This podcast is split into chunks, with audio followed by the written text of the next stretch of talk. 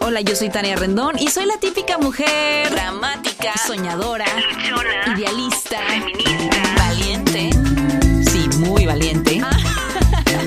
en este podcast hablaremos de todos los temas que todo el mundo habla, pero que generalmente no profundizan.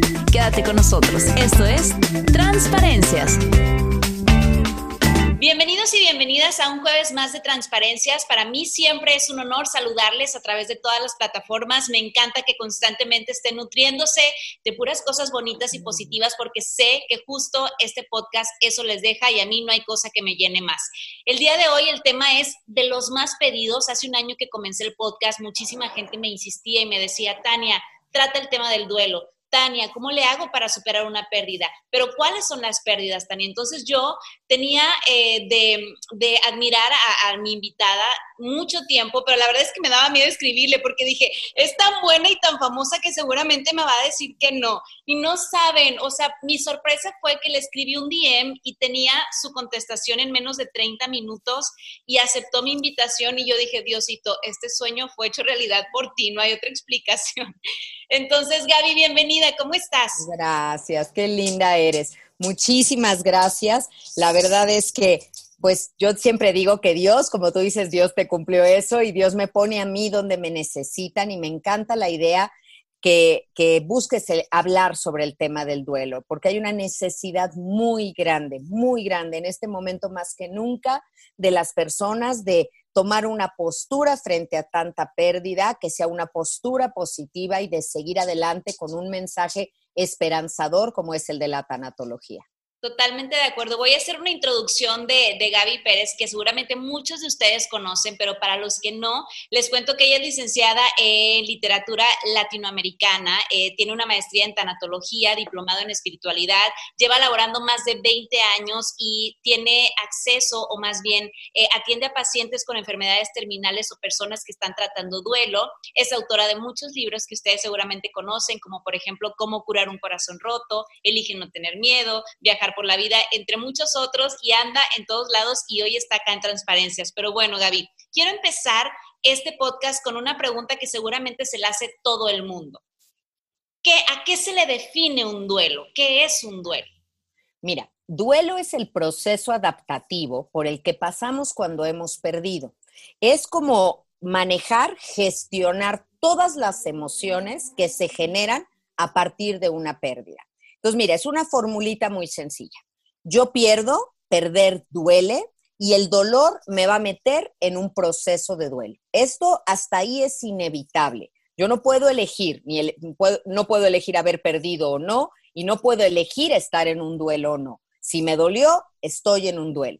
Pero ahí, en ese momento, es donde hay que tomar postura y elegir si elaboro ese duelo y me lleno de sabiduría o lo evado y me lleno de basura emocional. Ahí es donde ya tenemos elección.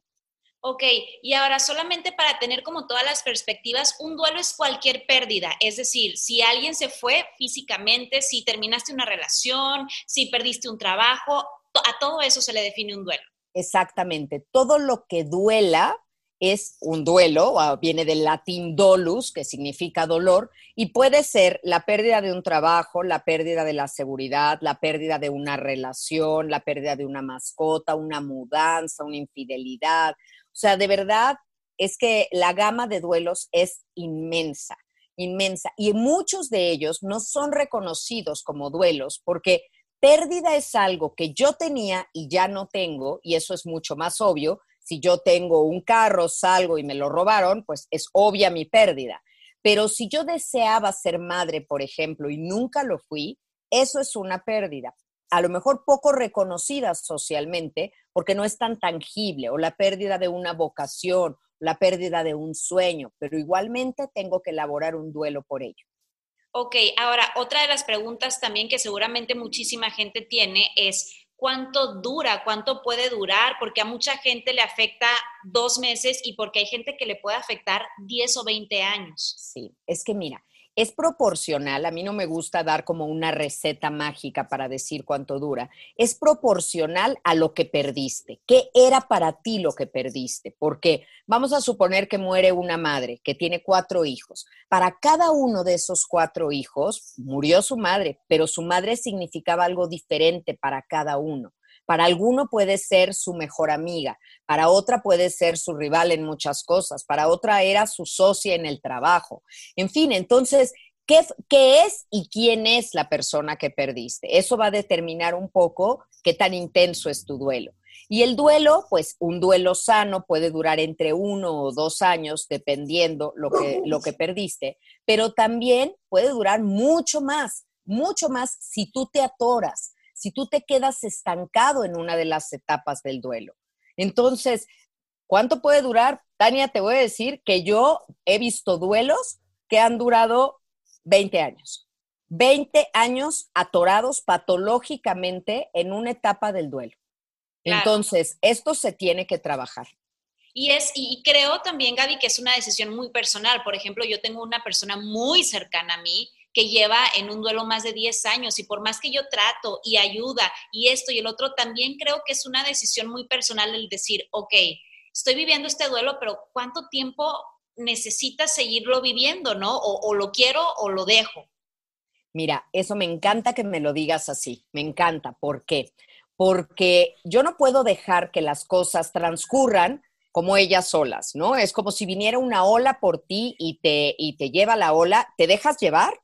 O sea, levantas las manos y te entregas. No, tienes que tomar una postura ante esto. Entonces, me parece fundamental que tú decidas también, que tú gobiernes tus emociones y digas, yo quiero transitar este dolor, no me quiero quedar estacionado en él. Quiero transitarlo y quiero salir de este dolor. Además, ¿cómo quiero salir de este dolor? ¿Fortalecido o destruido? Esa es la clave de todo, que tú decidas, a mí esto no me va a destruir, me va a construir en una mejor persona. Y de ahí para adelante, pero necesitas tomar esa decisión que yo le llamo tomar postura frente a la vida, porque ante lo dado, no pedido, eso es lo único que te queda, elegir con qué actitud lo vas a enfrentar. Por supuesto, y me queda claro que las personas que deciden quedarse de ese duelo es porque les gusta estar ahí y segunda, puede ser, no sé, tú me dirás, y segunda, las que deciden tomar como esa postura es porque le dan como frente a su realidad, a sus responsabilidades y dicen, bueno, pues vamos a mejorar y vamos a ver qué cosa positiva sale de todo esto negativo que estoy viviendo. Mira, no es, no es que les guste como tal, hay muchos motivos por los que alguien se quede en un duelo. Uno, porque puede ser una zona de confort, una zona de confort inconfortable, porque no está cómodo estar en un duelo. Pero si yo obtengo muchas ganancias secundarias, vamos a suponer que toda la familia me exenta de obligaciones porque hay pobre después de lo que le pasó, bueno, pues a mí me conviene seguir de víctima porque estoy teniendo ahí unas ganancias. O, eh, bueno, en el trabajo me tienen consideraciones o me están dando dinero o me mantienen, a lo mejor ahí me, me quedo más enganchado. Otra porque tengo mucho miedo, porque no tengo las herramientas, creo que no las tengo y no las busco, porque soy bastante analfabeta en el tema emocional y entonces no sé cómo salir de aquí. Y otra que me importa mucho aclarar hoy, es que a veces creemos, Tania, que entre más hemos querido a una persona, más tiempo tengo que quedarme triste por su ausencia. Y eso no es necesariamente cierto. A lo mejor entre más he amado, más pronto salgo de un duelo porque tengo la satisfacción del deber cumplido. Tal vez si me quedo mucho tiempo en un duelo significa que amé mal, no que amé mucho.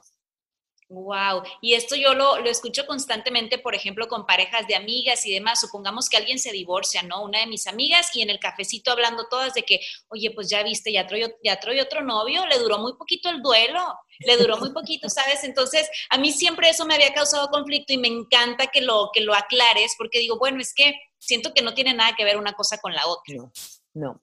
Yo creo que la satisfacción del deber cumplido y saber que fuiste tu mejor versión, que tú hiciste lo mejor. Mira, vamos a ponerlo en el ejemplo de un trabajo. Cuando te despiden de un trabajo, hay muchas situaciones por las que te puedes quedar enganchado. Sentir que fue injusto, que no lo merecías, que por qué te corrieron a ti, que no se vale, porque en el fondo dices, híjole, es que la verdad yo ya hacía, estaba ya nadando de muertito, ya no hacía olas. Con las olas que hacían los demás yo ahí iba, no hacía esfuerzo. Y ese tipo de sentimientos encontrados pues te detienen en el duelo. Pero si tú dices, ¿sabes qué? Yo estoy tranquila. Yo sé que hasta el último día que yo trabajé ahí, di mi máximo esfuerzo. Si aún así, por circunstancias ajenas a mí, me despidieron, algo bueno vendrá. Y sueltas más fácil que cuando te quedas enganchado por enojo, por resentimiento o por culpa. Muy bien. Ahora, Gaby, eh, cuando una persona está en duelo, pues obviamente hay como muchas circunstancias que vive en su alrededor, pero también hay gente a su alrededor a la que afecta. Entonces, si lo afecta, si puede llegar, o sea, si, si hay esa posibilidad o de plano no.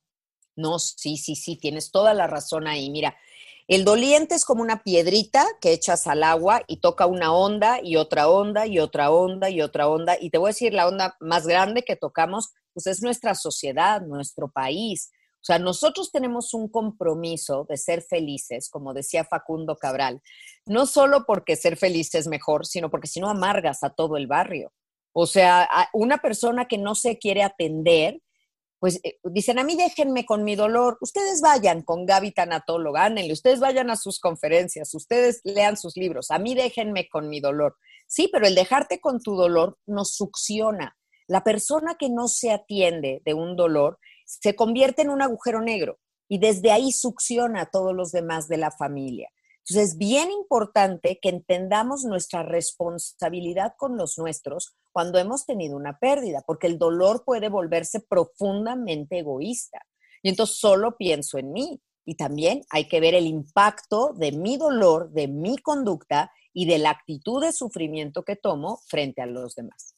Totalmente. Y ahora, ¿cómo podemos ayudar, por ejemplo, a esas personas que están en duelo? Porque te pongo la situación más eh, compleja, ¿no? Muere alguien, vas al velorio y le dices, lo siento mucho, y siento que es lo menos que quieres escuchar. Entonces, ¿cómo podemos ayudar a esas personas que están en un duelo? ¿De qué manera podemos acercarnos a ellos? A ver, qué buena, qué buena pregunta, me gusta. Y te, te lo voy a decir en cinco puntos para que seamos como muy didactas.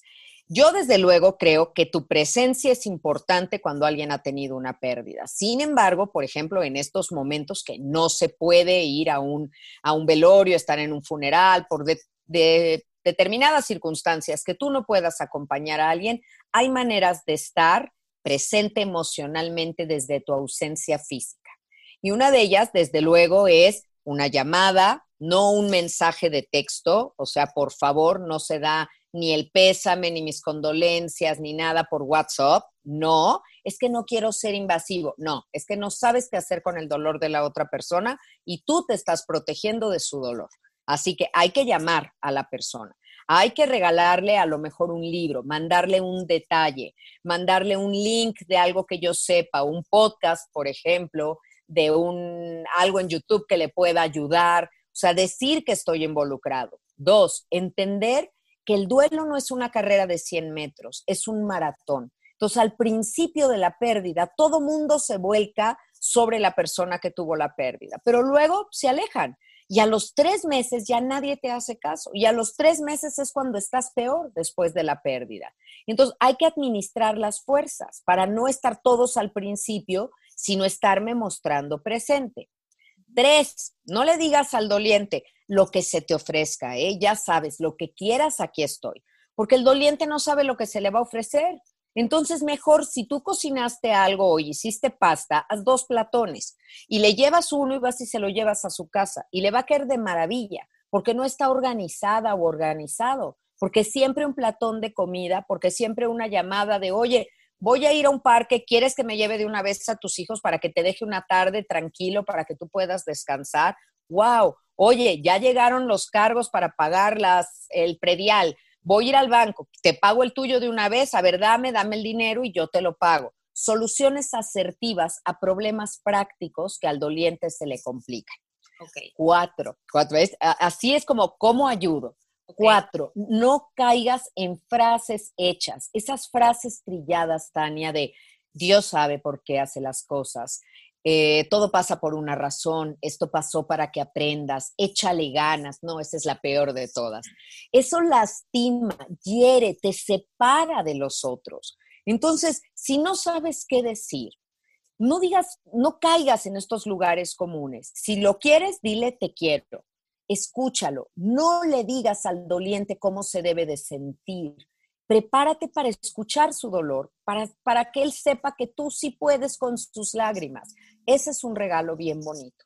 Y luego, quinto, cuando se trate de reincorporarlo, una vez pasado un tiempo, por favor, vuélvelo a invitar a tus cosas, intégralo a la sociedad. No tomes tú la decisión de, no, ¿cómo crees que lo voy a invitar a mi cumpleaños después de lo que le pasó? Va a decir que yo con mis cosas y él con su dolor.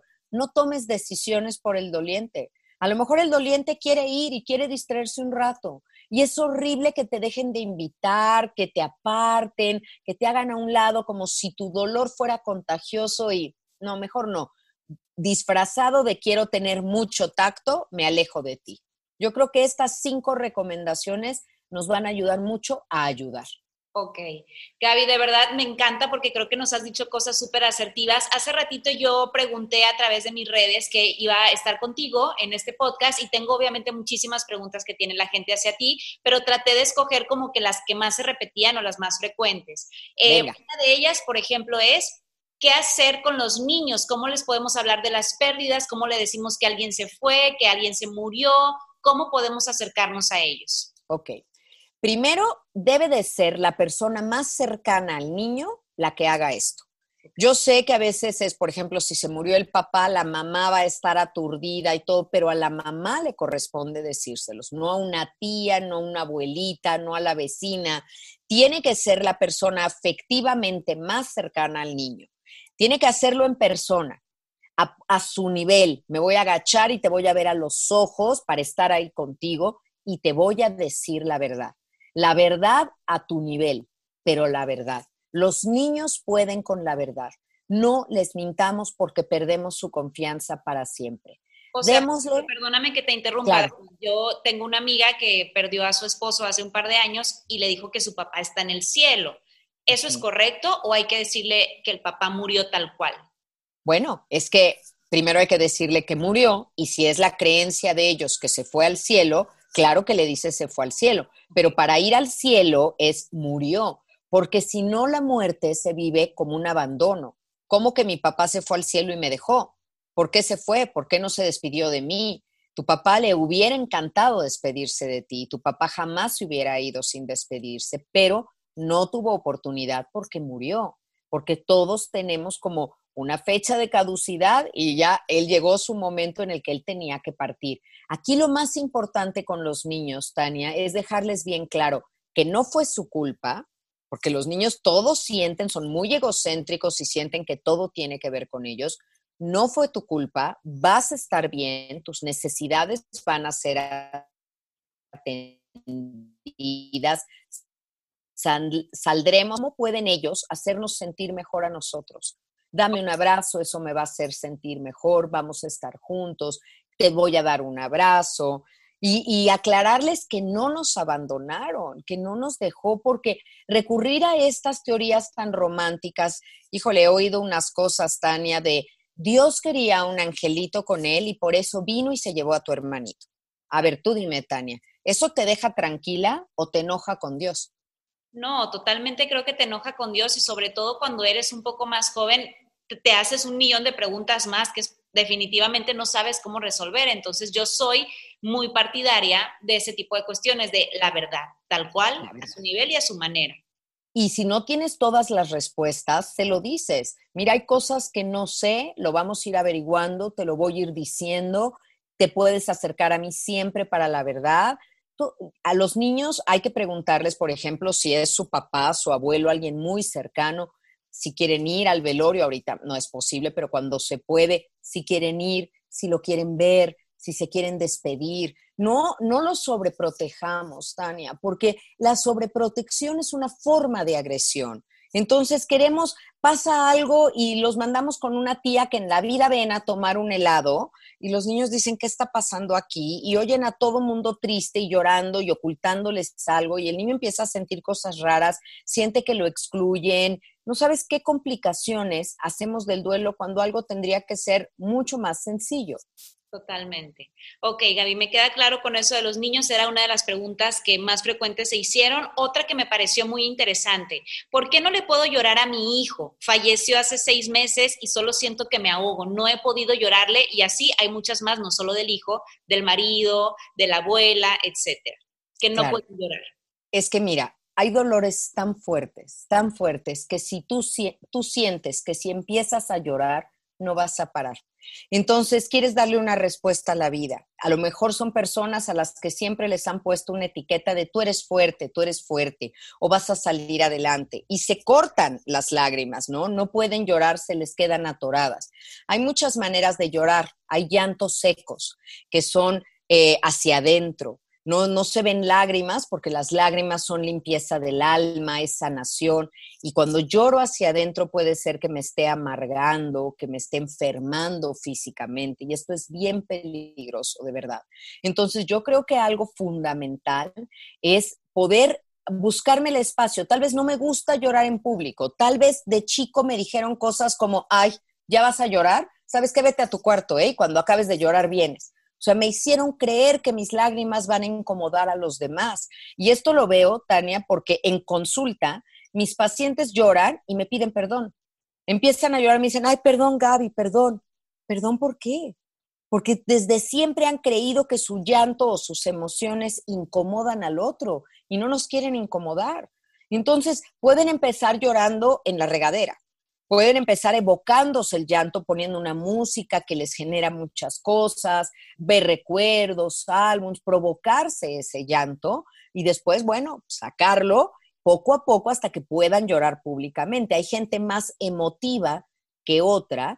No podemos medir un duelo por un lagrimómetro. No significa que si sigues llorando es que no has elaborado tu duelo. A lo mejor es que eres más emotivo pero desde luego venimos dotados con este mecanismo de enfriamiento y de alivio, que son las lágrimas. Y déjame decirte algo aquí, Tania, que es interesantísimo, no sé si lo sepas, pero si tú ves dos lágrimas bajo el microscopio, una lágrima de que te carcajeaste con tus amigas, te entró el ataque de risa y te carcajeaste, y te pones una lágrima en el microscopio, tiene una composición química distinta que una lágrima de tristeza y dolor las ves, la lágrima de tristeza, para que veas qué nivel de perfección del cuerpo humano, de máquina perfecta que somos. La otra lágrima tiene como un antidepresivo natural, tiene un calmante. Por eso los bebés que lloran y lloran así a lágrima y moco tendido y luego se quedan dormidos después de sorberse sus lágrimas, se quedan plácidamente dormidos. En cambio, si te atoras, si no sacas el llanto, seguro te va a doler la cabeza, algo te va a pasar porque estás bloqueando un mecanismo natural. Claro, y por ende vienen también muchas enfermedades, que ese ya también es otro tema, ¿verdad? Hago una pausa para platicarte que por fin uno de nuestros sueños se hizo realidad. Hemos lanzado la tienda en línea de transparencias, donde encontrarás productos personalizados que te darán un rayito de esperanza en cualquier situación un vaso térmico para café o té que será tu recordatorio de que no importa lo que pase, todo estará bien. Un collar divino hecho a mano que te recuerda que con la fe todo es posible. Una base de flor de loto para incienso o palo santo. A la flor de loto se le conoce porque tiene la capacidad de sobrevivir a escenarios difíciles y estoy segura que tú también tienes esa capacidad. Y finalmente, una vela con olor a lavanda menta que será tu recordatorio diario de que si sueltas, avanzas. Visita nuestro perfil de Instagram, arroba transparenciasmx, y busca el link de nuestra tienda en línea. Tenemos envíos a toda la República Mexicana. Y ahora sí, regresamos a nuestra plática. Gaby, otra de las preguntas es, ¿qué hacer con las cosas del que murió, del que se fue, del que ya no está? ¿Qué es lo más recomendable? Mira, los muertos no tienen cosas, Tania. Y sé que esto puede sonar muy duro, pero tendemos a hacer una extensión de nuestro amor por la persona hacia los objetos y esto se llama apego. El caminito del amor maduro es caminar hacia el amor con desapego. Y si no podemos soltar los objetos, imagínate si vas a poder soltar el dolor. Entonces, yo recomiendo que esto lo hagan lo más pronto posible. Y tengo un tutorial de esto en YouTube. Yo tengo un canal que se llama Gaby Tanatóloga o mis Tanatotips. Y tengo justo un tutorial que se llama Saca la ropa. Si lo buscan así en, en YouTube, van a encontrarlo y van a ver, como te digo, en tres pasos muy claros ¿Cómo debes de empezar a hacer esto? Lo ideal es que lo hagas en los primeros seis meses después de una pérdida, porque si te tardas más, cada vez es más complicado y vuelves tu casa un mausoleo, un lugar donde eh, más bien es como para que viva un muerto a que viva un vivo. Y las casas tienen que ser espacios vivos de convivencia. Así que hay que empezar a dar las cosas y no decir, ay, esto era de tal, esto era de él, este es el cuarto de él, no, ya no es su cuarto, es el cuarto rosa, ya no es su chamarra, ahora es la mía. ¿Y qué bien puedo hacer con esto? ¿Cómo puedo circular la energía para hacerle llegar a otras personas que lo querían o gente que necesite cosas y quedarme con algunos tesoros, pero no con todo? Exactamente, Gaby. Ya tengo últimas dos preguntitas. Que, Estamos perfecto, no te preocupes. Que son muy interesantes. En las pérdidas en cuarentena, Gaby, en esta cuarentena que todos tenemos que estar en casa, hay muchísima gente que ha tenido pérdidas y que no han podido ir a despedirse porque no están presentes en los funerales y demás. ¿Cómo sobrellevar esa pérdida desde casa? Porque ya no pudiste ir a decirle lo último que querías decirle a esa persona. Claro, mira, yo creo que en la vida, Tania, debemos de vivir despedidos. Y te voy a explicar este concepto. Es eh, no esperar a que haya las condiciones ideales para una despedida porque no sabemos si las habrá o no. Ahorita con la pandemia quedó muy de manifiesto que no las hay, pero nosotros en mi país, eh, en México, hemos tenido esto desde hace mucho tiempo con los desaparecidos o los secuestros. A veces la vida no te da la oportunidad de poderte despedir como tú hubieras querido, con una muerte repentina. Y si tú vives despedido, esto significa siempre decir gracias, siempre decirle a alguien, agradecerle todo por, lo pequeño que sea, pero decirle gracias. Pedirle perdón cuando es el momento, no quedarte con el perdón aquí atorado de algo que hiciste, ofrecer disculpas. El perdón es una calle de dos sentidos, así que perdonar también, Perdonar no siempre significa reconciliación, pero siempre significa liberación. Dejar de ir cargando lo que alguien me hizo, perdonarlo. Después decirle lo que sientes por él. Te quiero, eh, te agradezco, te admiro. Todas esas cosas hay que decirlas constantemente, no asumir que ya las sabe. Y cuando no podemos decir ese adiós en persona, pues hay que decirlo así al aire, arriba, porque finalmente ese adiós es una bendición. Yo te dejo a Dios, ahí donde ya mis manos no alcanzan a abrazarte, te dejo en los brazos de quien sí, te dejo con Dios.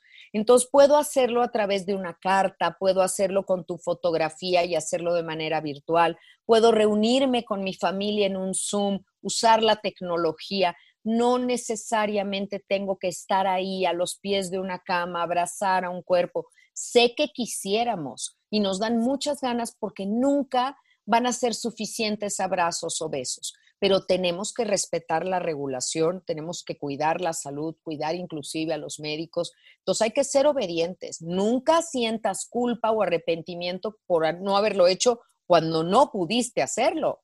Aquí no tenemos otra opción. Entonces, ni modo, hay bebés que llegan al mundo en condiciones que no son las ideales y sin, embargo viven.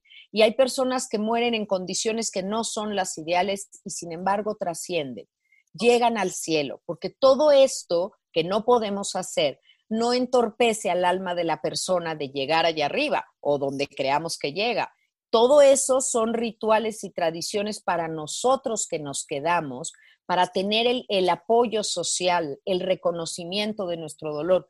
Y es muy importante y eso podemos hacerlo después. En cuanto pase esto, podemos invitar a nuestros seres queridos a casa, hacer nuestras oraciones, un homenaje, una celebración de vida, hacer de alguna manera algo, no hacer como, bueno, pues ya, ya pasó y, y, no estuvieron en ese momento y ya se quedó atrás. Oye, no, al contrario, vamos a retomar el tema y hagámoslo para poder recibir todos esos abrazos que tanta falta nos hace. Ok, Gaby. Ahora, para, para, finalizar, creo que esta pregunta es como primordial porque todos tienen muchas dudas de, se murió mi perro, tuve una pérdida gestacional, se fue mi mamá, mi mamá murió de cáncer, me separé, ¿sabes? o sea, y todo pues básicamente se generaliza en que todo es un duelo, todo lo que duele es un duelo, como bien lo dices. Pero, ¿qué tan importante, Gaby, es el proceso de soltar? aquellas personas, aquellas situaciones, hasta me pongo chinita, fíjate. Sí, yo igual, ¿viste? Para poder avanzar, porque siento que entre menos sueltes, más te quedas ahí y no llega nada nuevo a tu vida. Claro. Mira, hay un cuadro de Bansky de una niñita, bueno, un cuadro, tú sabes que Bansky es un grafitero, entonces eh, hay esta imagen de Bansky de una niñita con la mano así sosteniendo un globo que ya se fue. Y yo creo que muchas veces hacemos esto en la vida, nos quedamos en una posición súper incómoda por algo que ya se fue. Y ante los ojos de los demás es, ¿qué tienes ahí? Pues mi globo. ¿Cuál globo? Ya no está. Y tú sigues aquí. Ahora, si me quedo aquí cinco minutos, no me pasa nada. Si me quedo aquí media hora, créeme lo que ya me va a empezar a doler algo. Si me quedo aquí diez años, imagínate cómo estoy. Entonces, tenemos que soltar. Y soltar no es tan difícil, porque soltar significa pasar del enojo, este es la señal de enojo, el puño cerrado, donde así yo no puedo acariciar a nadie, así yo no puedo recibir nada de lo que me da la vida, no puedo aplaudir el triunfo de alguien. Yo tengo que pasar de esto a esto. Y al contrario, en lugar de ser difícil, es mucho más fácil porque lo doloroso es estarme clavando las uñas a mí misma. Cuando yo abro las manos, hasta sientes un alivio. Y decirle a la vida sea, eh, aceptar una, algo que pasó, no significa decirle bravo, fue lo mejor que pudo haber pasado. Significa que me sigue doliendo, pero que fluyo con ello, que reconozco que sí pasó, pero que ya pasó y que tengo que seguir adelante. Porque decía Santa Teresa de Jesús, no te mueras con tus muertos, ese no es un buen homenaje. Y no te quedes atorada, no te quedes atorada porque un novio se fue y no se despidió bien de ti, porque un bebé no era su destino quedarse, solo venir a anunciar que eras embarazable y tú querías que hubiera nacido. O sea, tenemos que fluir en la vida y, dejar ir las cosas que no fueron como yo quería, esperando y confiando que venga en un mañana otra cosa que no era mi plan original, pero que no por esto tiene que ser malo o no ser tan bueno. Cerrar es fundamental, porque un roperito que tiene muchos cajones abiertos también acaba yéndose de boca. Necesitas tener el peso en el centro, ni mucho futuro, ni mucho pasado, ir cerrando lo que tienes que ir cerrando para poder vivir el hoy. Es un arte, es el arte de despedirte y para eso yo invito a todos que se acerquen a la tanatología, porque si algo nos enseña la tanatología es a cerrar ciclos honrar bien la memoria de quien se ha ido. Ay, Gaby, me encanta, de verdad, mira, yo estoy al borde del llanto, o sea, con me queda claro que no existen las coincidencias, existen diosidencias, Dios me puso en el lugar exacto para mandarte ese mensaje, entré a uno de tus en vivos y dije, hoy es el día de mandarle el mensaje a Gaby, y me encantó, este, y pues bueno, tengo la fortuna de que hoy estés aquí, estoy segurísima que vas a impactar de una manera muy positiva a todas las personas que escuchan este podcast, te agradezco con todo mi corazón, de verdad, y te deseo todo el éxito, cuéntanos por favor dónde te podemos contactar, tus libros, dónde están disponibles. Claro, claro, mira, eh, los tengo aquí justo a la mano, ¿dónde andan? ¿Dónde andan? Aquí están, para enseñártelos. Aquí los tenía yo. Eh, mira, este es, espero que se vea por ahí, La niña a la que se le vino el mundo encima. Este es un libro ideal que pueden leer a partir de los ocho años. Es un libro que te dice cómo no, de, cómo no renunciar a quien eres cuando has perdido. Es un cuento tanatológico con una moraleja maravillosa. Es una historia muy mágica. Después, bueno, aquí está como cómo curar un corazón roto. Este es como mi libro estrella, Tania. Este libro tiene... Yo lo leí, sí, también. 33 reimpresiones tiene ya. Estoy muy orgullosa de este libro porque es una guía de cómo vivir el duelo aquí, de todo lo que hemos hablado hoy, viene aquí, cómo capitalizar lo perdido a tu favor, cómo seguir adelante, cómo recobrar un ritmo de familia, Entonces, ¿cómo curar un corazón roto? Es, es una lectura, yo diría no obligada, no me gustan las obligaciones, pero necesaria, porque la tanatología es muy buena en prevención antes de que te pase una pérdida. Hay que saber de la vida, hay que conocer de ella. Luego en intervención, cuando has tenido una pérdida, y luego en posvención, cuando ya pasó mucho tiempo de esa pérdida, pero tú sigues sin poder ser feliz porque te quedaste sin poder cerrar o enganchada. Entonces, ese te ayuda mucho. Después está Elige no tener miedo. Y Elige no tener miedo habla de los dos miedos con los que nacemos, el miedo a la muerte y el miedo al abandono, que son dos miedos natos, emocionales, y luego las ligas mayores de la tanatología, la muerte de un hijo, el suicidio y el secuestro. Es un libro valiente porque tiene muchos testimoniales y es un libro que te dice cómo vivir ese tipo de duelos, pues, y cómo salir adelante, porque yo soy una fiel creyente que la felicidad es posible a pesar de lo que hayas perdido. Después está Viajar por la vida, tú por ahí lo mencionabas, Viajar por la vida es un libro delicioso porque te hace una metáfora entre lo que es la vida y un viaje y cómo ir por la vida ligerita de equipaje. ¿Quién metió cosas en tu maleta? ¿Quién puso por ahí creencias y etiquetas que hoy necesitas sacar? El no perdón, el resentimiento, el rencor pesa demasiado. Sácalo y mete el buen humor y mete otras cosas ahí. Es un libro que trae todo un coaching tanatológico que les va a gustar muchísimo. Y finalmente, mi más reciente libro, que se llama Convénceme de vivir. Y Convénceme de Vivir es una novela, una novela hermosa con una historia tanatológica, es la historia de Bárbara, es su diario y nos cuenta pues, qué haces cuando, cuando se te enfermaron las ganas de estar en la vida, cuando las lecciones de la vida se pusieron muy rudas y ya no quieres seguir adelante. ¿Qué sigue? ¿Qué sigue ahí? Estos son mis libros. ¿Dónde me encuentran, mi Tania? En redes sociales, arroba Gaby Tanatóloga en mi página de internet que tiene un nuevo rostro, la acabo de renovar para ustedes, así que en www.gabitanatologa.com.mx, en mi canal de YouTube que les decía, Gaby Tanatóloga o Tanatotips, y te tengo una novedad maravillosa. A ver, cuéntame. ay, me lo pidieron mucho, Tania, un diplomado de tanatología en línea, porque mucha gente se ha inspirado en esta disciplina de la doctora Elizabeth Kubler-Ross, madre de la tanatología, a quien siempre menciono porque la honro muchísimo. Y ya, ya lo lancé, está mi diplomado en línea, está en gabitanatóloga.teachable.com. Ahí están ya los 11 módulos arriba para que la gente pueda tomarlo a su tiempo, a su ritmo.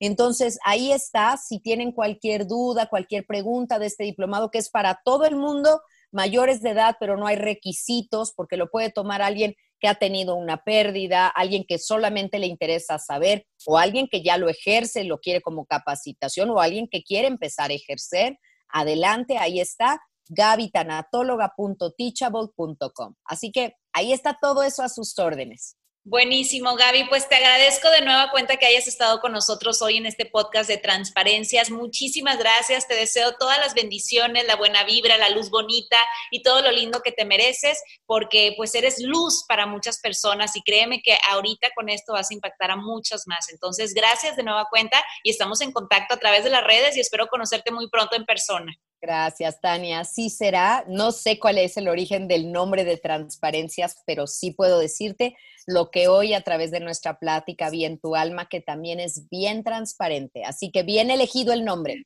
Muy pues, bien elegido. Es, hablamos pura transparencia, las cosas tal cual como nos pasaron y así. Es, es por eso que salió el nombre un día, así de soy transparente, pues transparencias, pues. Así es tu alma, Tania. Yo te agradezco enormemente. Gracias por el espacio. Gracias por la empatía con todos los que te siguen y aquí estamos, a tus órdenes. Igualmente, que tengas muy bonito día y bueno, yo soy Tania Rendón, nos vemos el siguiente jueves, nos vemos y nos escuchamos con mucho más. Bye bye. Gaby, muchísimas gracias. Estuvo increíble, padrísimo. Gracias, mi niña. Espero haber cumplido tus altas expectativas porque qué, en qué bonito concepto me tienes. Gracias. Sé que haremos el bien con esto.